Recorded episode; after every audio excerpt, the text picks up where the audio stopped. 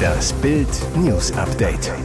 Es ist Freitag, der 3. Februar und das sind die Bild meldungen Experten kritisieren Habecks Windkraftplan. Minister rechnet sich erneuerbare Energien schön. Top-Ermittler kooperierten mit dem FBI. Bayern-Cops sprengen Kinderpornoring in USA. Professor Pervers vertickte Crystal Meth. Uni warf ihn raus.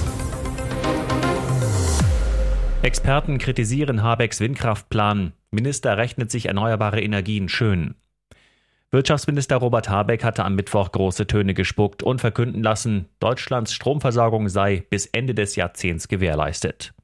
Was in seiner Erklärung unterging, der Minister rechnete kühn mit einer Verdreifachung des Tempos beim Ausbau der erneuerbaren Energien. Nötig ist demnach ein Zuwachs von rund 263 Gigawatt. Brisant, die Regierung räumt in ihren Handlungsempfehlungen zur Gewährleistung der Versorgungssicherheit mit Elektrizität ein, dass die aktuelle Zubaudynamik bei weitem noch nicht ausreiche, um auf den Zielpfad einzuschwenken. Experten sagen voraus, dass Habecks Ziel nicht zu erreichen sei. Energieprofessor Andreas Thies von der Uni Stuttgart, eine Verdreifachung des Bautempos ist nicht realistisch. Sogar der Koalitionspartner ist skeptisch. Der FDP-Energieexperte Michael Kruse sagte Bild, Träume sollte ein Minister auch so nennen. Robert Habeck sollte keine Sicherheit vorgaukeln, wo nur Wünsche vorhanden sind. Das ist für das Erreichen der Ziele nötig. Ab 2023 bis Ende 2029 müssten in Deutschland täglich 5,8 neue, wesentlich leistungsstärkere Windräder entstehen.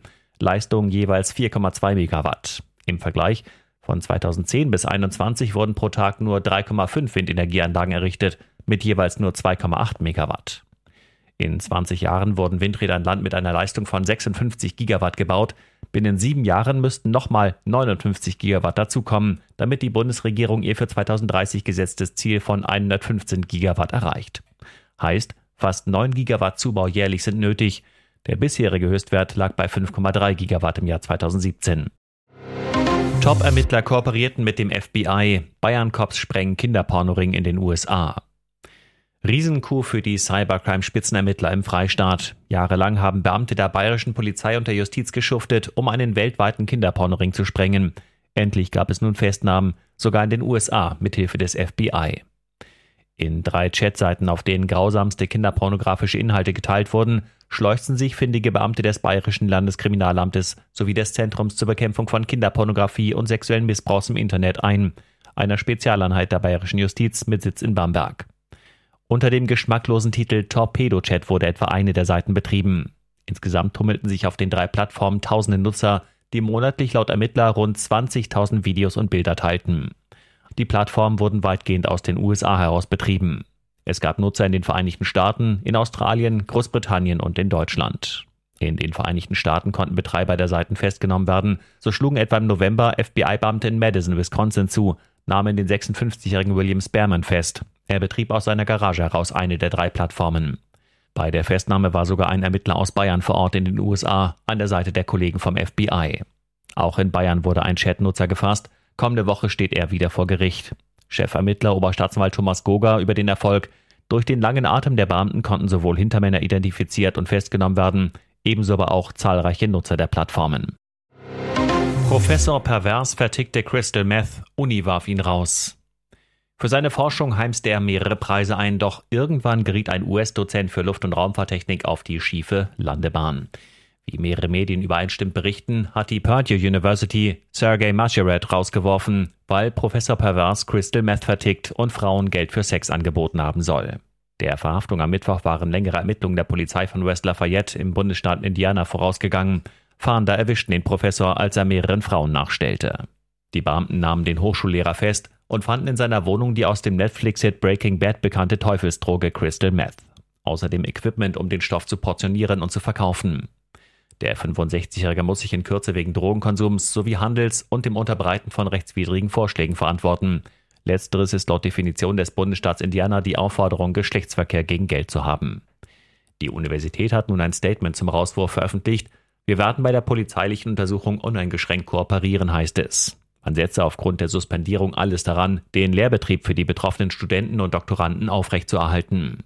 Ob es sich bei den betroffenen Frauen um Studentinnen von Professor Pervers handelt, ist nicht bekannt. Dekan Bill Crossley rief Betroffene aus dem Uni-Umfeld auf, sich bei Fehlverhalten von Mashred zu melden. Zu wenig Tickets verkauft. Patricia Kelly sagt Tour ab.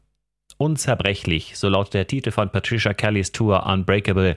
Doch die wirtschaftliche Lage zwingt die Musikerin in die Knie. Sie sagt ihre Konzerte nun ab. Schweren Herzens wendet sich das Mitglied der Kelly-Familie an alle Fans, die sich schon auf die Gigs freuten, die am 21. Februar starten sollten. Ihr Lieben, leider muss ich euch mitteilen, dass die Tour in diesem Jahr nicht stattfinden kann. Der Grund? Die wirtschaftliche Situation. Zu wenig Tickets für ihre Solotour wurden bisher verkauft, sodass es in knapp drei Wochen nicht losgehen kann. Kelly weiter, ich habe bis zuletzt gehofft, dass wir auf Tour gehen können. Wäre da nicht diese große finanzielle Verantwortung, hätte ich auch vor einem kleineren Publikum gespielt. Doch die Entscheidung steht, die Tour ist für dieses Jahr abgesagt, alles wird um ein Jahr verschoben. Die Sängerin hofft nun, dass die Lage bis dahin besser aussieht. Bei allen Fans, die schon Karten kaufen, entschuldigt sie sich. Mir ist bewusst, dass mit der Verschiebung viel Enttäuschung für euch verbunden ist. Ihr habt geplant, euch auf die Konzerte gefreut, Reisen geplant und wahrscheinlich dafür bereits Geld ausgegeben. Das tut mir unsagbar leid. Und jetzt weitere wichtige Meldungen des Tages vom Bild Newsdesk. Pentagon beobachtet Flugobjekt, chinesischer Spionageballon im US-Luftraum. Eine Szene wie aus einem Film. Das US-Militär hat einen chinesischen Spionageballon über dem Norden der USA gesichtet. Der Ballon sei am Mittwoch über dem Bundesstaat Montana im Nordwesten der USA entdeckt worden, teilte das Pentagon am Donnerstag mit. Die Flugbahn des Ballons werde genau verfolgt. Er befinde sich noch immer über den Vereinigten Staaten, hieß es. Man habe erwogen, den Ballon abzuschießen. Wegen der Gefahr durch herabfallende Trümmer habe man sich dann aber dagegen entschieden. Das Pentagon sei sich sicher, dass der Ballon aus China stamme und die Absicht dieses Ballons ist eindeutig, Informationen zu sammeln, sagte ein hochrangiger US-Verteidigungsbeamter, der nicht namentlich genannt werden wollte. Im US-Bundesstaat Montana befindet sich auf der Malmstrom Air Force Base eines der drei Atomraketensilos der USA. Bei öffentlichem Urinal in Köln kann jeder zugucken. Pipi vor Publikum. Damit eins klar ist, hier ist gar nichts Chlor. Große Aufregung um ein stilles Örtchen am Ebertplatz. Die Stadt hat dort exklusiv für die Männerwelt ein Urinal aufgestellt. Doch der graue Kasten mit drei Pinkelbecken ist eher abschreckend, denn sämtliche Fußgänger, darunter Mütter mit Kindern, können jedem förmlich dabei zusehen, wie er sich erleichtert. Pinkeln mit Publikum Abiturient Manuel, niemals würde ich mich da hinstellen. Da kann ja jeder drauf gucken. Und zwar aus allen Himmelsrichtungen. Das ist aber nur der Anfang der Pinkelposse. Weil die Stadt als Oberaufseher für den WC-Stern verantwortlich Verständnis für die Kritik aufbringt, stellte sie das Urinal, das zunächst vor dem U-Bahn-Ausgang stand, kurzerhand um Ausgerechnet neben einen mobilen Imbisswagen. Als der Gastronom sich beschwerte, ging die mobile Klotour weiter. Aktuell steht das öffentliche WC neben einem Fahrradständer, auch nicht gerade günstig, und eine der drei Überwachungskameras der Polizei, die den Junkie-Hotspot kontrollieren, ist genau auf das Urinal gerichtet.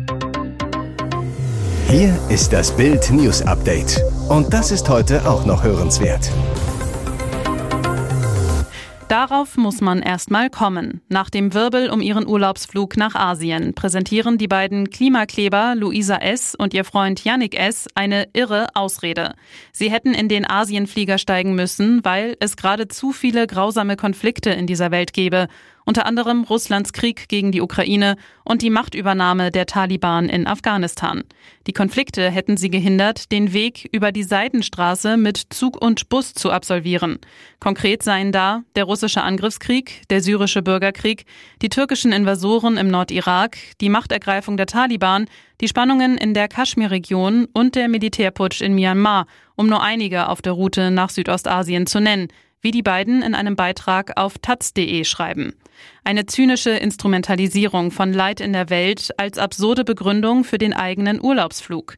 Die Klimakleber schreiben weiter, wir befinden uns seit ziemlich genau vier Monaten in Südostasien, gerade in Thailand. Diese Reise sei ein langjähriger Traum von Luisa. Man sei selbst nicht sicher gewesen, ob wir es mit unserem Gewissen vereinbaren können, in ein Flugzeug zu steigen. Wir haben uns aber, wie bekannt, dafür entschieden. Diese Entscheidung sei natürlich diskussionswürdig. Ich hoffe, dass sie da durch die Türe durchkommt. Wie immer, wie jeden Tag, sagt, ich bin zu Hause, Mama, was gibt's zu essen? Zehn Tage lang hoffte und bangte Eva W. aus Remshalden in Baden-Württemberg, dass ihre verschwundene Tochter Julia wieder nach Hause kommt, sprach im SWR über das unerträgliche Warten.